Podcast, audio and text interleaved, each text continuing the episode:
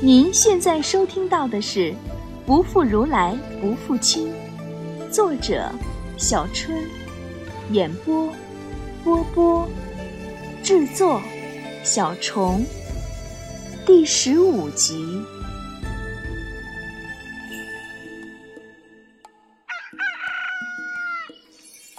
第二天一早，我们就出发了。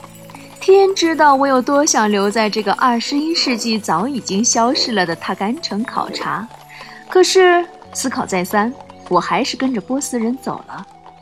波斯人其实是为了我走回头路，我怎么能多耽误他们的时间？就算是为了自身安全，我也得走。谁知道会不会再遇上盗贼？哎，还是先到秋瓷，以后再来吧。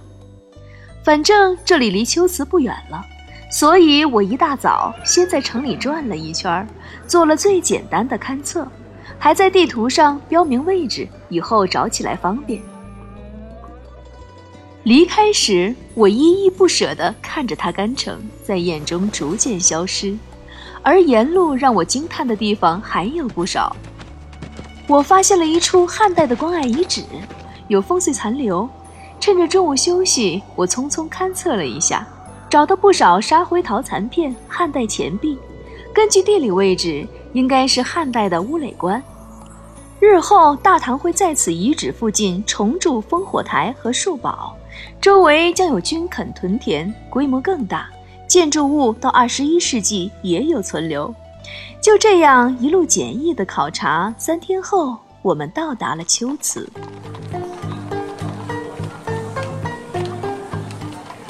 看到了熟悉的城墙，我的心跳快了好多，居然有点儿近乡情更怯的感觉。不知道他在秋瓷吗？他现在多大了？他还记得我吗？我们进东城门，结果要验文牒，我傻眼了。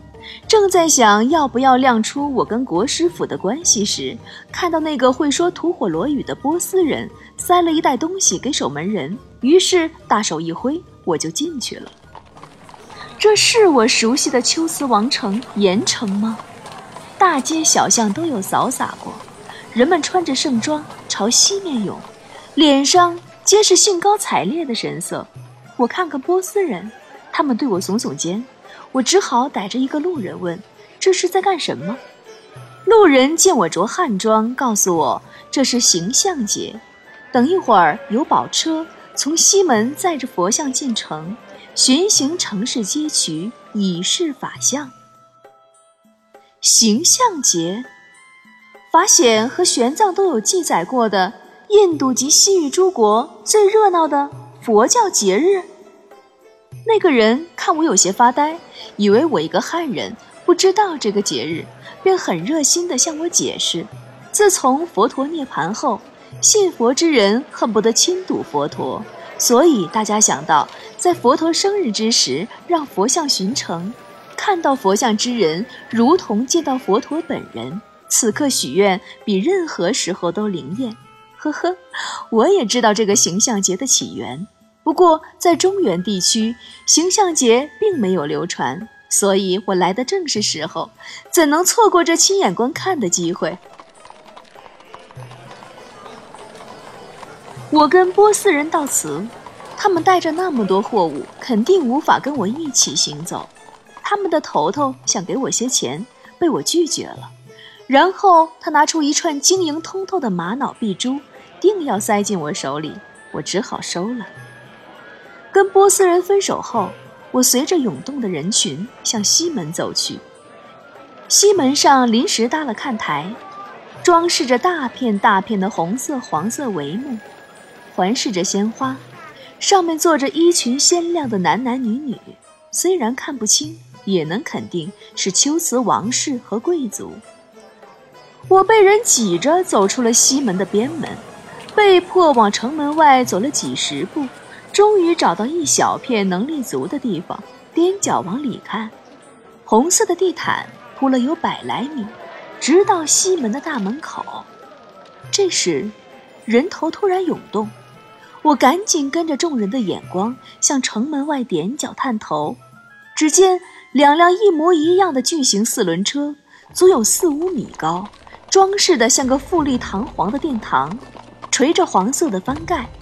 我曾在西门外大会场上见过的佛陀像立在车中，旁边还有两尊小一些的菩萨像，佛像都是金银束身，身上穿着复杂的黄色衣裙，戴着珠宝首饰。车子缓缓向西门驶来，到地毯处停住。这时，只见穿着盛装新衣的秋瓷王白纯从看台上走下，脱掉王冠，赤足捧一炷香。高举过头顶，走向佛像。他看上去老了不少，体态又臃肿了许多。突然，我入定了。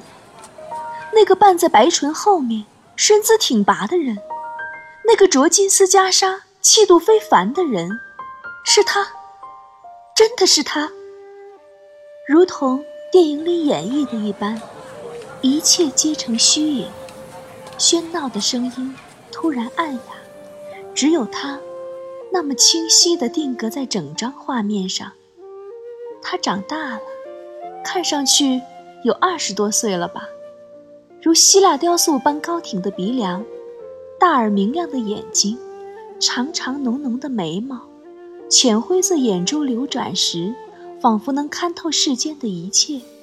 他紧抿着薄薄的嘴唇。鲜明的唇形让人心醉。他现在个子好高啊，肯定超过了一米八五，身板儿比十三岁时结实了很多。虽然还是瘦，却身材匀称，狭长的脸型，削尖的下颚，优雅如天鹅的景象，无一不线条优美。那浑身上下散发出的脱俗的气质，立于人群。能让四周的俗世浊物相形见粲。罗什啊，罗什，你怎么能变得如此俊逸，如此优秀呀？看过这样的你，我回到二十一世纪还能对哪个男人侧目啊？白纯向佛像下跪，旁边侍从端来盛花的盆子，他将香插在佛像前的香案上。然后将鲜花洒向佛像，人群爆发出欢呼声。留在门楼上的王后带着众贵族亲女向下撒着各色的花瓣。这时，城楼上鼓乐齐鸣，车子开始启动，缓缓沿着红地毯向城里驶去。白纯一干人在前面领路，他也跟着走。我急了，扯开嗓子大喊：“罗什，罗什！”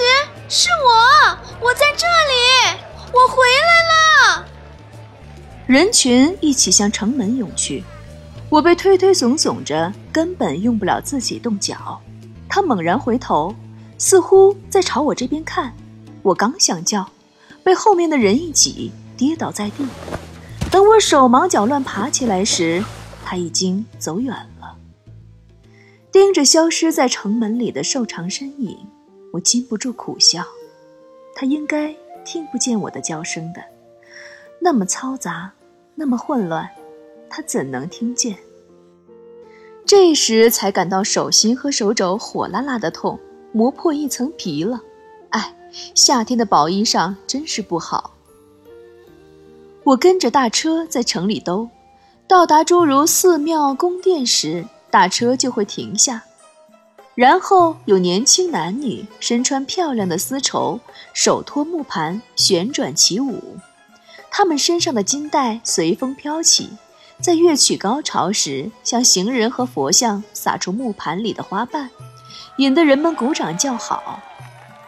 还有姿态妖娆的少女，穿着轻柔的薄纱，两手捧金碗，赤足蹦跳着，轻盈而欢快，不时勾起左脚。双手反举，高过头顶，这个舞姿在敦煌和刻字儿壁画里都有表现。向一旁的老者打听这些是什么舞蹈，老者告诉我，这是盘舞和玩舞。盘舞需要盘呈黄、白、赤色的天宇之花，向佛和行人播撒，象征颂扬和礼赞佛陀；而玩舞则取材于佛陀六年苦修，吃住行都以极端的苦来克制自己，可是饿得快死了，仍然无法得到，最后在菩提树下终于悟道，创建佛教。佛陀悟道后，便到河里清洗多年未洗的身，然后接受了一位妙龄少女一碗乳糜的布施。这个晚舞便是表演少女向佛陀布施乳糜的故事，舞蹈和音乐都很让人振奋，尤其对于我这个来自于二十一世纪的人。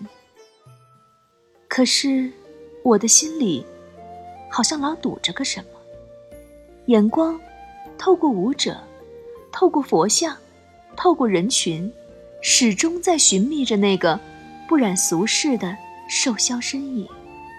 而每次似乎看到他了，眼前人头晃动，再定睛看去，又无影无踪。我的幻觉吗？想想，蓦然回首，那人却在灯火阑珊处。吸口气，蓦然回首，没有。搓搓眼，再环顾，依旧不见。天渐渐暗下，大街上的人还在载歌载舞中。我却不能不考虑住宿的问题。离开喧闹的人群，走了几家客栈，都是客满，也是意料之中。咱们的五一、十一旅游城市不也是人满为患吗？想想是否要去国师府，只是怕自己的模样吓到他们。我当然长得不是凶神恶煞，还算对得起观众，在我们历史系研究生班里也算得上是班花。当然。我们班是男生居多，但是如果你看到一个过了近十年或者十几年，嗯，我现在还不能确定，到底这里的时间过了多久。如果你看到一个过了有近十年或者十几年的人的模样没有一点点的改变，你会是啥反应？正在踌躇间，碰到了救星，是那群波斯人，他们带我到波斯专营的熬教礼拜堂。后面有专供住宿的地方，为往来的波斯人提供方便，类似于我们的陕西会馆、温州商会。我就在那里度过了回秋瓷的第一晚。